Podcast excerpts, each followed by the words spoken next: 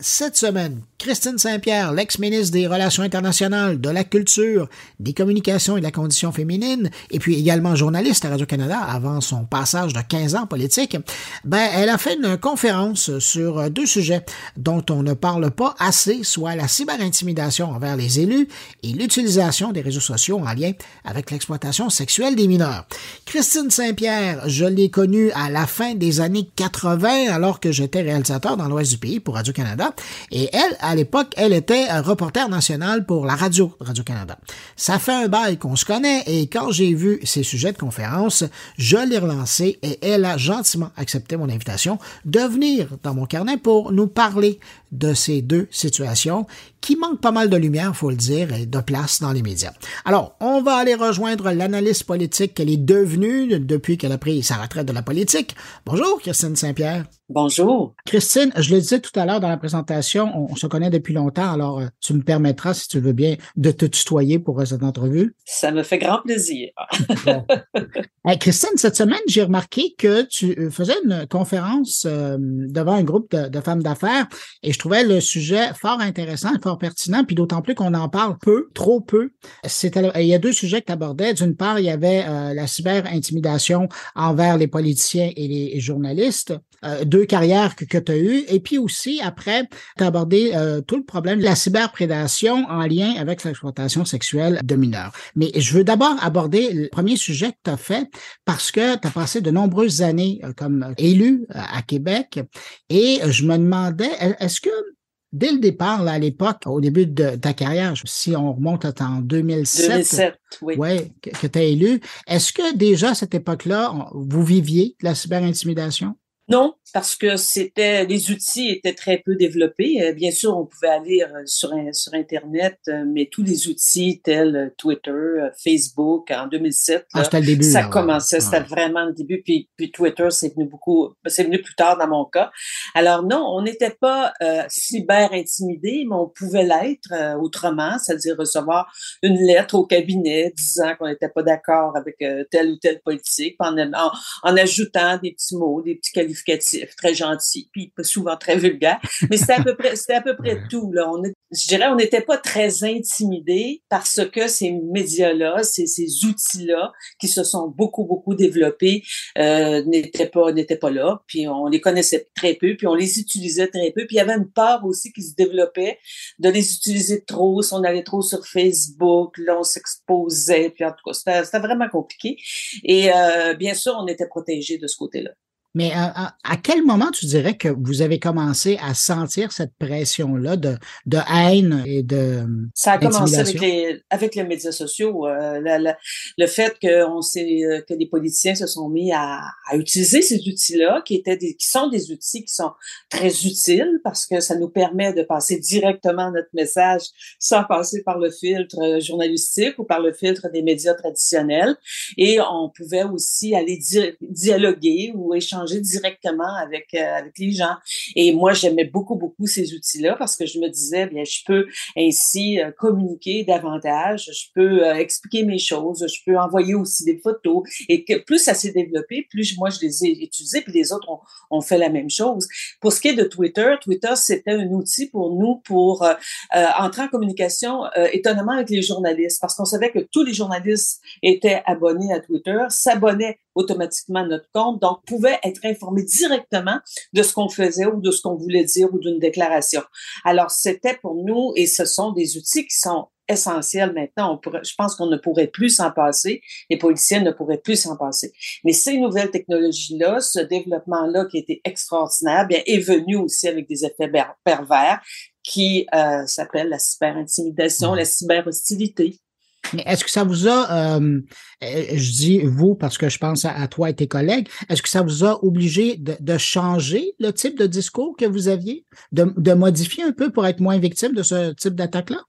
Non, parce que un message banal ou un message qui est une information peut euh, virer euh, au cauchemar parce qu'il y a des groupes qui vont la, capter capter le message, puis là ils vont se mettre à, nous dénigrer, puis à nous envoyer des à nous envoyer des, des, des, messages vulgaires, des choses qui ne se disent pas dans un salon.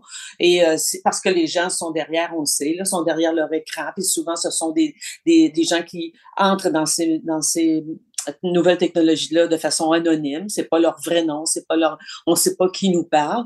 Et ça, ça a fait en sorte que, bien sûr, ça a amené, euh, ça a amené des dérapages. Euh, on l'a vu aussi avec euh, le premier, la première équipe, la première équipe du premier ministre Legault qui utilisait beaucoup plus jeune, probablement utilisait énormément ça. Il s'en servait pour pour nous attaquer. On a découvert que des attaques venaient de personnel, de personnel politique. Je note maintenant, on dirait qu'ils mettent la pédale douce. Je vois plus ce genre d'échange-là. Mais au début, c'était assez, assez frappant. On a aussi euh, euh, fait en sorte que, je dirais, euh, par, je te donne un exemple. Euh, une campagne de sensibilisation contre la, pour la vaccination, euh, encourager les gens à se vacciner pour contrer la COVID. Bien moi, j'ai participé à ce mouvement de sensibilisation. Puis je me disais, je vais appeler la population à se faire vacciner. Alors mon premier vaccin, bien évidemment très fier. Je me mets une belle photo, mon épaule, l'infirmière qui me vaccine. Puis je fous ça sur mon, mon, mon compte Twitter. Écoute, ça a été épouvantable euh, rest in peace, RIP, tu vas mourir, pauvre conne. C'était, c'était des, des, des messages euh, haineux. Moi, ce que je fais, peut-être que c'est pas un bon, un bon, outil, mais en tout cas, je le fais. Je bloque ça systématiquement. Aussitôt, aussitôt que quelqu'un est vulgaire avec moi ou que quelqu'un vient, euh, on peut échanger des idées, ne pas être d'accord sur, euh, sur des idées, mais si quelqu'un entre dans la vulgarité, moi, je bloque ça au complet. Euh, il y a eu, en 2019, il y a eu une, motion qui est adoptée à l'Assemblée nationale à l'unanimité pour euh, dénoncer la cyber-intimidation, puis surtout envers les femmes en politique. Et euh, dans la motion, il est écrit noir sur blanc que ça freine l'engagement de femmes en politique parce qu'elles craignent ces cyberattaques, non seulement pour elles, mais aussi pour leurs proches. Alors, elles voient des effets qui peuvent être délétères sur leurs proches et ça, ça freine l'engagement des femmes en politique. Il est prouvé que les femmes sont plus cyberattaquées que les hommes. Les hommes le sont aussi. Mm-hmm. Les femmes, euh, les, les personnes de la diversité sont plus attaquées également. Et ça, c'est, ça a été démontré euh, scientifiquement. Alors, avec cette motion qui avait été euh, amenée, avec cette réalité que vous avez connue de part et d'autre de, de l'Assemblée nationale, est-ce qu'il a été mis en place des, des ressources, de l'aide? Pas vraiment. On, s'est auto-développé des, des, outils. Euh, on a eu quelques formations. Là. Je me souviens au caucus dans les premiers, premiers moments de Twitter. On a eu quelques formations pour nous dire comment nous gérer avec ça. Mais euh, il n'y a pas, a pas de, il y a pas d'outils. Il n'y a pas, il a pas rien qui a, qui a été mis en place. D'ailleurs, ma collègue Marois A demandé à ce que on, on puisse avoir des, euh, des, des, outils qui, qui aident, mais euh, en même temps, il faut être conscient on est des adultes, des grandes personnes, que lorsqu'on entre dans ces systèmes-là, lorsqu'on entre dans cette nouvelle technologie-là, bien, on s'expose. Il y a un excellent document qui a été préparé par le Conseil du statut de la femme qui s'appelle La cyber-hostilité envers les femmes, qui est tout tout récent. ça a été fait à la fin des années 2022. Euh, Et euh, c'est très intéressant à lire parce qu'on voit dans ce document-là ce qui s'est fait ailleurs euh, à travers le monde et comment on essaie de contrer ces phénomènes-là. J'ai vu en fait faisant mes recherches, par contre, quelque chose de fort intéressant, c'est au Japon. Au Japon, les femmes s'impliquent très, très peu en politique. C'est une société qui, est a encore beaucoup de chemin à faire sur l'égalité entre les hommes et les femmes.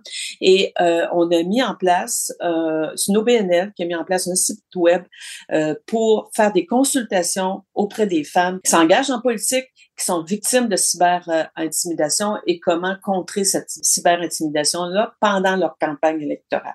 Alors ça, c'est fort intéressant. Il y a une autre étude qui a démontré aussi que lors des élections 2021 à Ottawa, au fédéral, chez les euh, politiciennes sortantes des différents partis politiques, elles étaient cinq fois plus que les hommes exposés à des cyberattaques pendant la campagne électorale. Tout à l'heure, tu faisais une référence euh, aux journalistes dans ton utilisation de Twitter. Euh, les journalistes aussi sont victimes de ça, ceux que tu avais à fréquenter au quotidien? Oui, euh, les journalistes le sont. on en entend souvent, souvent, on entend souvent des commentaires de journalistes qui se disent qu'ils se font cyberattaquer. Sophie Durocher en parle abondamment. Elle met souvent sur Internet des messages qu'elle reçoit de, de d'internautes qui sont complètement coucou euh, et euh, c'est très vulgaire, c'est la vulgarité euh, totale. J'ai vu aussi dans cette même étude du Conseil du statut de la femme des femmes qui ont témoigné en disant que ça, ça même ça les auto elles s'auto-censurent dans leur mmh. ça risque pas juste risque, elles s'auto-censurent dans leur dans leur texte pour ne pas recevoir un déluge d'attaques parce qu'elles disent ça s'accumule. C'est une fois, bon, ça va, mais euh, deux fois, trois fois, ça vient s'accumuler puis ça vient, ça vient drainer euh, l'énergie. Alors tu dis bon, ben ok, je vais utiliser un autre terme plutôt que ce terme-là parce que peut-être que je vais être moins attaqué. Les femmes peuvent, euh, des femmes et des hommes peuvent s'attaquer entre eux, mais on voit que ça vient de gens qui sont des masculinistes, des gens qui veulent faire mal, qui veulent remettre les femmes à leur place. C'est vraiment la même similarité que la violence faite aux femmes. On voit les mêmes euh, que ce qui se produit euh, pour ce qui est de la violence faite aux femmes euh, dans le quotidien. On voit cette violence-là à travers les médias sociaux. Christine, avant de te laisser aller, je veux absolument aborder l'autre sujet parce que j'ai lu tes propos par rapport à la cyberprédation pour l'exploitation sexuelle des mineurs. Euh, je trouve ça fascinant. Euh, la façon que tu as présenté ça, on voit qu'il y a vraiment une façon de faire maintenant, qu'il y a un modus operandi qui est bien en place, puis malheureusement, Montréal est, comme une plaque tournante là-dedans. Montréal est la plaque tournante de l'exploitation sexuelle des mineurs. J'étais vice-présidente de la commission spéciale qui s'est penchée sur la question. On a travaillé sur le dossier pendant 18 mois et Montréal est vraiment la plaque tournante de l'exploitation sexuelle des mineurs au Canada parce que Montréal est une ville qui accueille beaucoup de festivals puis des, grands événements comme la Formule 1. Puis la Formule 1, ben, ce sont des, gens bien entiers. Le tourisme sexuel est très présent puis ils ont beaucoup d'argent puis ils viennent ici pour dépenser de l'argent, faire la fête puis se payer des filles.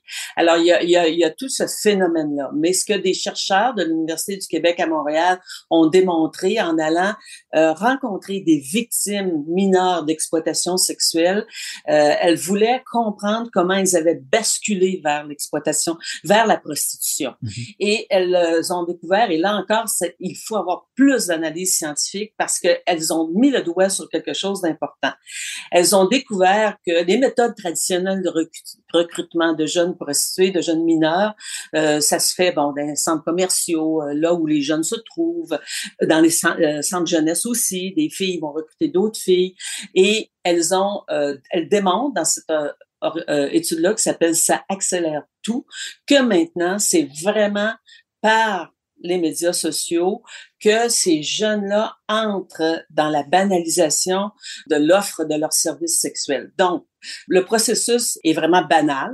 C'est-à-dire, bon, c'est des jeunes adolescents. Elles se, montrent des photos en bikini euh, pour avoir des likes. Ça vient euh, leur donner confiance en elles. Et petit à petit, elles entrent dans une sous-culture où là, ce sont des internautes qui partagent les mêmes idées, les mêmes valeurs, qui se parlent entre eux.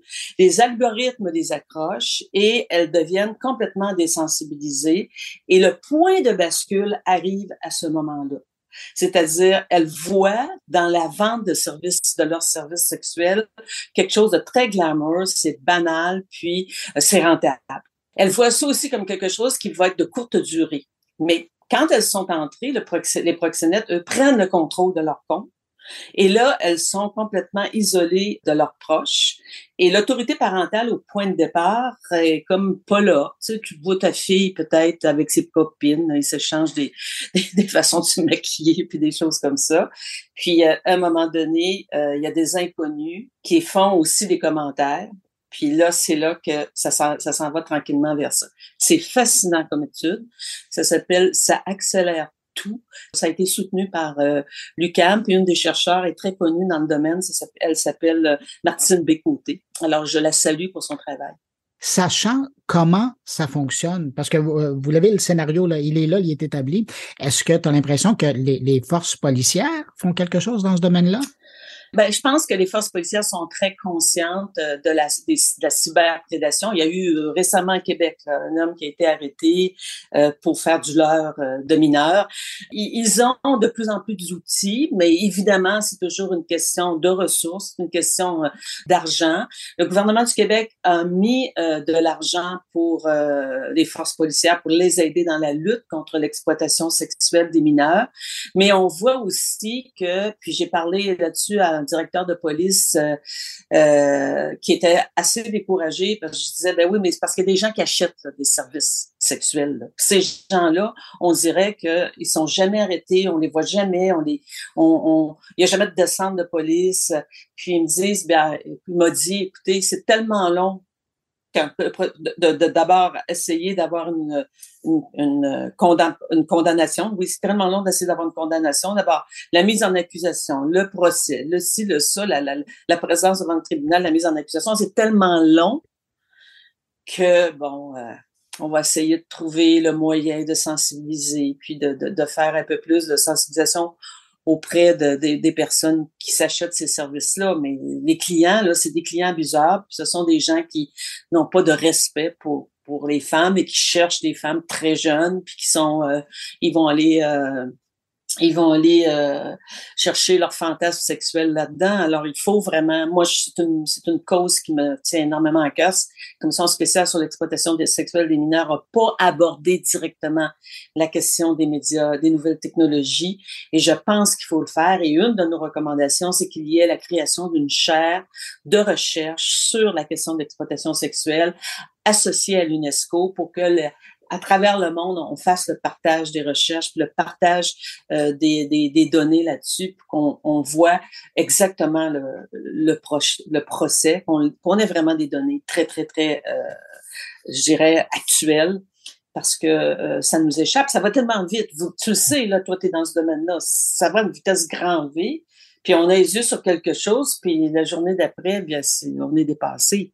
Alors, il faut, euh, il faut accélérer notre, notre connaissance de, de ce phénomène-là, puis le contrer, le sensibiliser, beaucoup de répression. C'est le message que, je porte depuis, euh, depuis cette commission spéciale, parce que cette commission m'a vraiment ouvert les yeux sur euh, ce fléau. Et c'est ce que tu fais encore aujourd'hui parce que tu ramènes cette problématique euh, dans, dans, dans, la lumière. Christine Saint-Pierre, merci infiniment d'avoir pris de ton temps pour répondre à mes questions. C'était un plaisir de te retrouver. Ben oui. Il faudrait faire ça plus souvent. je te dis à bientôt. te sachant internaute aguerri depuis longtemps maintenant. Salut. Bye.